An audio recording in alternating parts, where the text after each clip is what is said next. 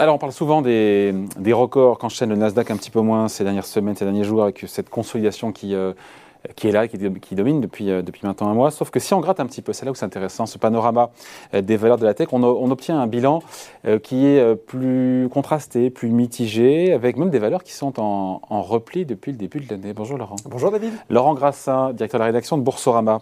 L'idée, on va comprendre, c'est d'un Nasdaq un petit peu à deux vitesses, en même temps pour les très grosses valeurs. Puisqu'on parle de deux vitesses, celles Eh qui vont le plus vite, les GAFA. Pour elles, euh, 2020, ça reste une année absolument incroyable à la fois en termes de résultats, 2021. de croissance, 2021, pardon, Ah de oui, croissance passe bénéficiaire et aussi de performances boursières. Ouais. Ah, 2020. Eh oui, non mais c'est ça, c'est-à-dire que les gens qui vont nous regarder disent mais, mais qu'est-ce qu'ils nous racontent? Parce qu'en fait, effectivement, en plus l'investisseur français, il va peut-être plus connaître euh, de l'Apple, de l'Alphabet, enfin du Google, du Microsoft, et euh, depuis le début de l'année 2021, tendance, et c'est finalement, vous aviez raison, qui avait été largement initié en 2020 alors que le monde connaissait une crise sanitaire, on a vu que les valeurs de la tech avaient prospéré, ça a continué en 2021. Et c'est vrai que, euh, que ce soit au niveau du Nasdaq euh, composite, hein, on a eu ce record à, à plus de 16 200 Ouais. points, même si vous l'avez dit, c'est un 15 000 petit, peu plus, euh, un petit peu plus compliqué en ce moment. Eh ben, on a une progression qui est assez incroyable. Et si on se concentre sur l'indice Nasdaq 100, avec les 100 plus grosses capitalisations du Nasdaq, on retrouve sans surprise des valeurs qui ont bien sûr fait parler d'elles. Moderna, la biotech, Oui. qui a développé l'un des premiers vaccins ARNM contre le Covid-19, plus euh, 230% depuis le début de l'année. Ouais.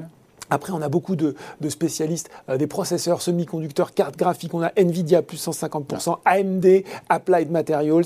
Bien sûr, on a aussi Alphabet et Tesla. Je l'ai dit, des noms qui sont euh, bien connus. Il faut savoir qu'aujourd'hui, les GAFAM avec Tesla et Nvidia, c'est un peu plus de la moitié, un peu plus de 50% de la capitalisation du Nasdaq 100. C'est grosso modo, on va, on va faire simple parce que ça a bougé ces derniers jours, mais c'est de l'ordre de 12 000 milliards de dollars.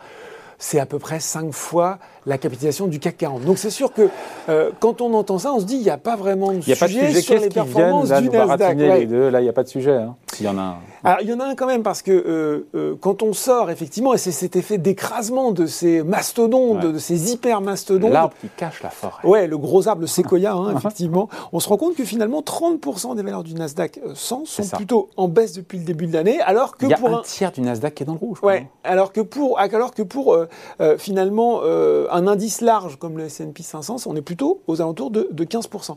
Et alors, on va regarder ce qui se trouve en queue de peloton. Un exemple parmi tant d'autres, mais qui est assez intéressant, et je dis en queue de peloton, ce n'est pas sans raison, parce qu'on retrouve un groupe qui s'appelle Peloton Interactive. Oh, oh, jeu pas de mal, hein. mots. Vous savez ce qu'ils font que- ces gens-là Ils font du, des vélos. eh bien oui, Peloton Interactif, c'était spécialisé dans les équipements sportifs à Ouais. domicile. Pas n'importe lesquels, puisqu'on parle blinde, de hein, tech.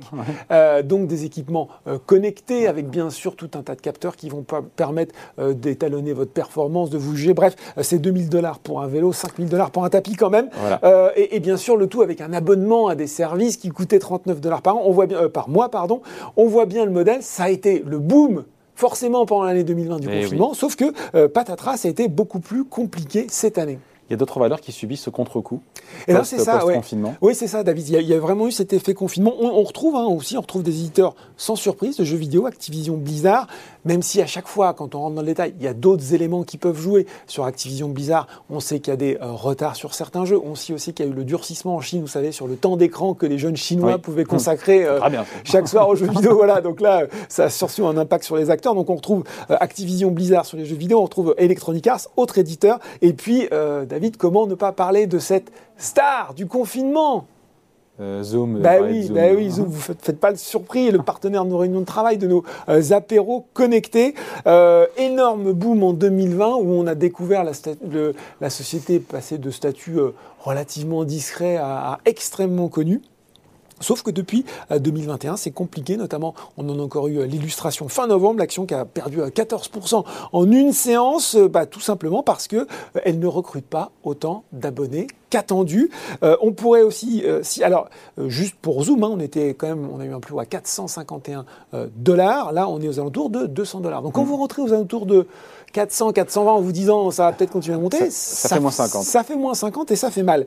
On pourrait aussi citer, même si je triche un petit peu parce que c'est une société qui est cotée au NICE, Teladoc Health, mais c'est intéressant parce qu'il y a une société là aussi spécialisée dans la télémédecine, tout ce qui va permettre de faire ses consultations en distance. Là aussi, elle a perdu la moitié de la valeur euh, depuis le début de l'année. Et ce qui est intéressant de noter, un peu inquiétant aussi, c'est que on voit que dans des phases de correction comme on a eu hier, ce sont plutôt des valeurs qui surcorrigent aussi, c'est-à-dire qu'elles elles, elles vont baisser plus que là aussi les autres. Bon, il y a cet autre phénomène qui est d'ailleurs compréhensible aussi, quand des investisseurs cherchent évidemment à trouver des boîtes de la tech qui sont en croissance rapide, avec des cours voilà, qui booment, euh, trouver les pépites de demain, les Apple, les, les Tesla ces petites valeurs-là, le problème, c'est que quand les résultats sont pas au rendez-vous, et eh ben pour le coup, la déception boursière, elle est souvent assez, assez sévère. Oui, bah c'est exactement ça. C'est-à-dire qu'il y a effectivement ce contre-coup de l'année 2020, et puis à côté de ça, et eh ben, il y a des investisseurs qui cherchent, euh, eh qui cherchent euh, les bonnes affaires, qui cherchent les pépites qui vont exploser.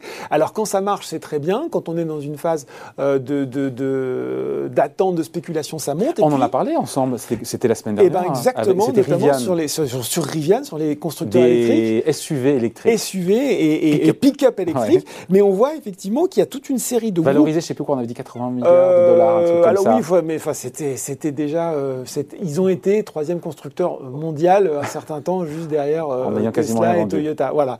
Mais euh, on voit justement que quand ça marche moins bien, il y a des grosses déceptions. On a parlé de Nicolas, hein, celui qui nous promettait des poids lourds à l'hydrogène, c'est moins 33% cette année. Canou, Canou. Canou, exactement, ici qui fait aussi du véhicule électrique. Lordstone Motors, moins 76% depuis le début de l'année. Donc on voit bien que cette quête du nouveau Tesla dans la tech, quand vous n'êtes pas sur euh, le bon cheval ou le bon véhicule électrique, ça peut faire mal. Euh, on a aussi euh, des exemples de sociétés dont le cours peut véritablement s'enflammer et retomber presque aussi brutalement. Est-ce que vous connaissez Zillow? Non. Alors Zillow, c'est une entreprise d'annonce immobilière basée à Seattle, côté au Nasdaq, là aussi parce qu'ils font tout en ligne. Et notamment, ils avaient un. Euh, donc, le cours qui valait 25 dollars en mars 2020, début de la pandémie, il est monté à plus de 200 dollars. Donc là, tout le monde est content avant de redescendre. Et là, il est autour de. Euh, je crois qu'on est à moins de 50 dollars aujourd'hui parce qu'il a encore baissé. Parce que tout simplement, en fait, ce site internet avait une, solution assez euh, novatrice, c'était qu'ils achetaient directement les biens immobiliers. Ah, c'est un autre métier, ça. Voilà, des, euh, auprès des, des, internautes, et ils se chargeaient de les revendre. Sauf que la crise est passée par là. Euh, il y a eu des mouvements sur le marché immobilier américain, on en a parlé aussi assez incroyable. Ils se sont retrouvés avec un stock de mm. logements bien plus cher, enfin, qu'ils avaient acheté très cher et qu'ils avaient du mal à revendre au même prix. Résultat, bah, ils ont annoncé qu'ils arrêtaient cette activité.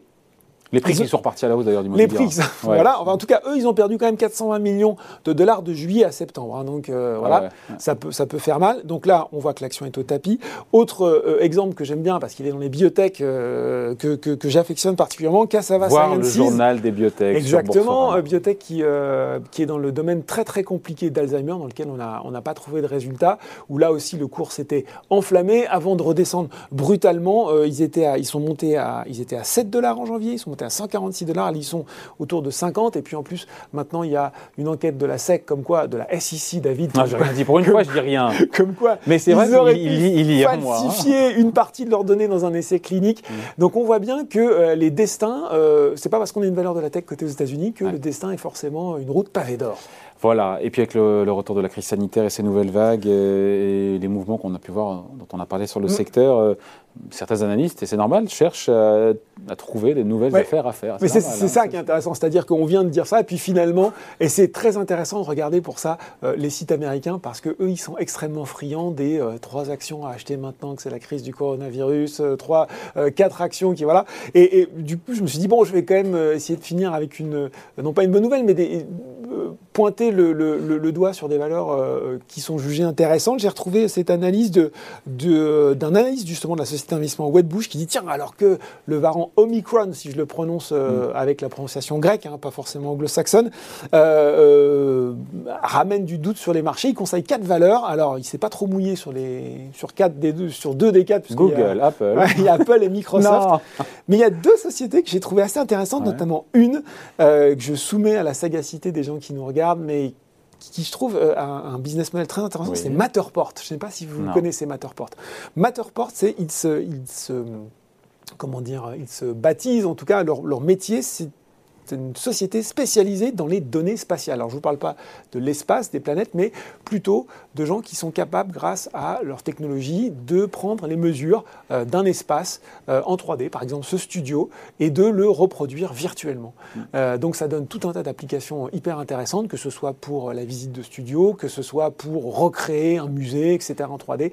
Et bien sûr, beaucoup voient un potentiel de développement euh, euh, très intéressant dans le métaverse. Vous savez, cet univers virtuel dans lequel nous pourrons déambuler, en tout cas nos avatars numériques, euh, d'ici mm. quelques mois, années, si on en croit Mark Zuckerberg. Et puis une autre valeur qui mettait en avant, c'était Palo, Palo, Alto Networks, pardon, acteur de la cybersécurité, un peu plus classique, mais voilà, qui pourrait retrouver grâce aux yeux des investisseurs. Donc, voilà. En tout cas, morale de l'histoire, il y a sans doute toujours des affaires à faire, mais aussi des coups à prendre quand on mise sur la tech Voilà. Et un Nasdaq à deux vitesses, c'est l'objet de, cette vidéo, c'est ça, avec euh, les stars. Et puis un tiers, un tiers du Nasdaq qui est dans Qui est plus à la peine. Depuis le début de l'année. Merci Laurent. Merci David. Salut.